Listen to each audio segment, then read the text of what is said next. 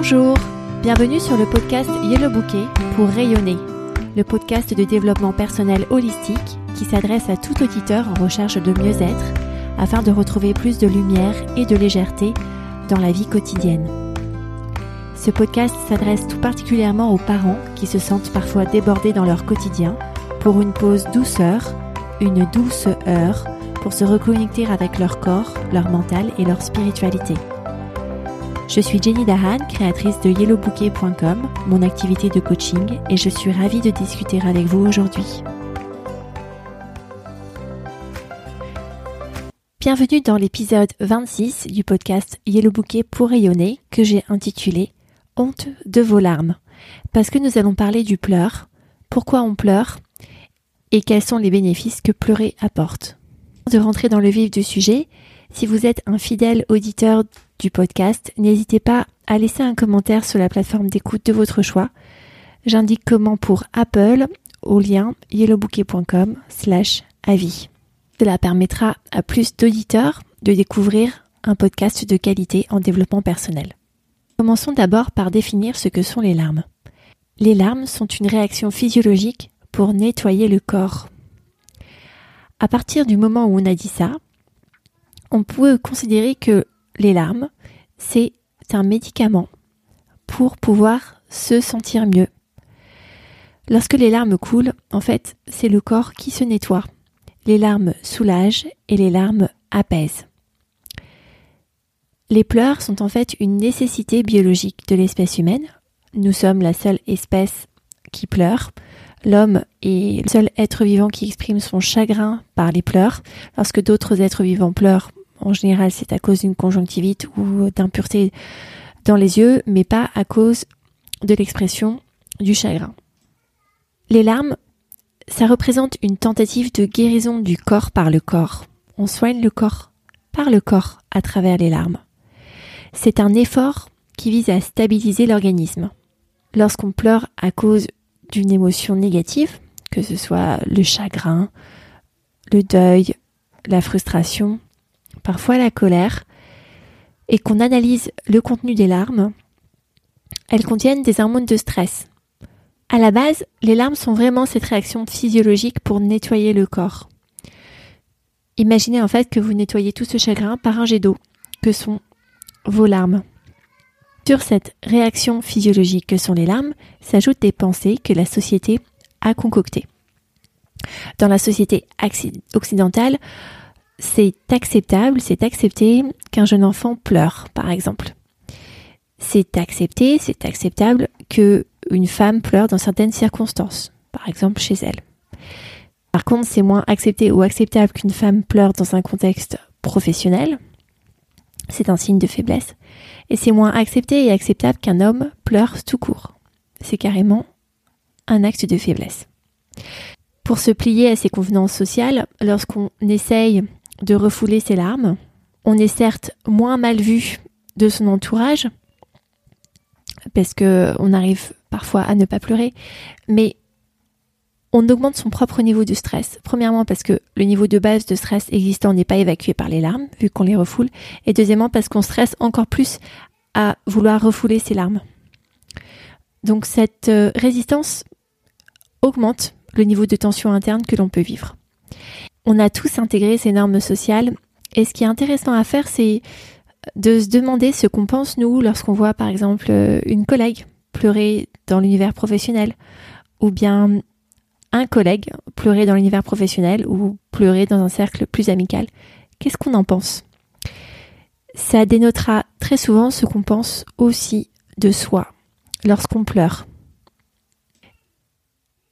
Et ces pensées, qui euh, peut-être vont dans le courant de la société, sont un indicateur que le mental l'emporte sur le corps, qui a trouvé au cours de millénaires d'évolution un mécanisme fantastique pour réguler le stress, et à cause d'un ego qui souhaite s'affirmer meilleur que les autres en ne pleurant pas par exemple lorsqu'on est un sujet masculin, ou un ego qui ne souhaite pas être éjecté de la tribu, comme par exemple une femme qui pleurerait dans l'univers professionnel, ce mécanisme d'autorégulation physiologique est parfois ignoré.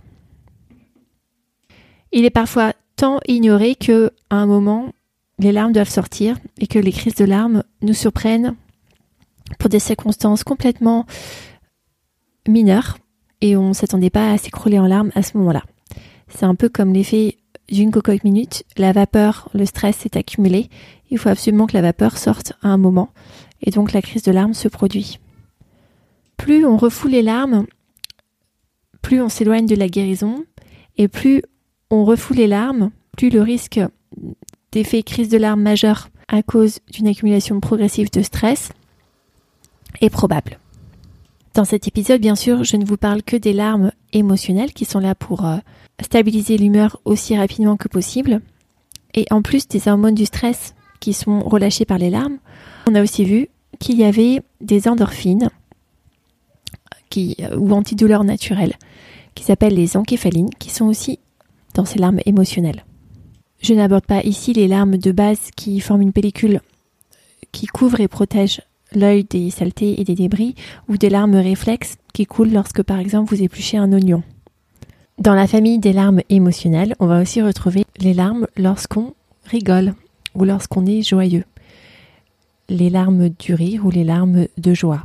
Ces larmes sont aussi là pour vous aider à retrouver un équilibre psychologique et émotionnel. Il y a une deuxième raison pour laquelle les larmes émotionnelles sont là. Cette deuxième raison, c'est un message que votre corps vous donne de faire pause et de chercher à interpréter pourquoi est-ce que vous avez ces larmes qui coulent. Je parle surtout des expériences déplaisantes où les larmes émotionnelles cherchent à trouver un rééquilibre pour passer d'une vibration plutôt déplaisante de chagrin, de tristesse, de colère à un état plus neutre.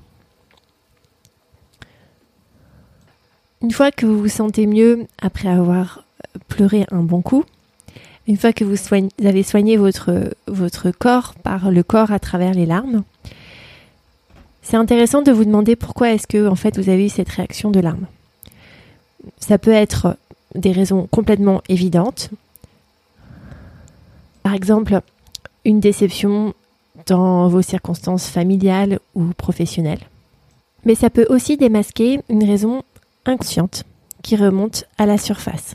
Je cite ici le livre du docteur Arthur Janoff, qui s'appelle Le cri primal, où le docteur Janoff indique que les larmes nous lavent de la souffrance car elles démasquent l'inconscient.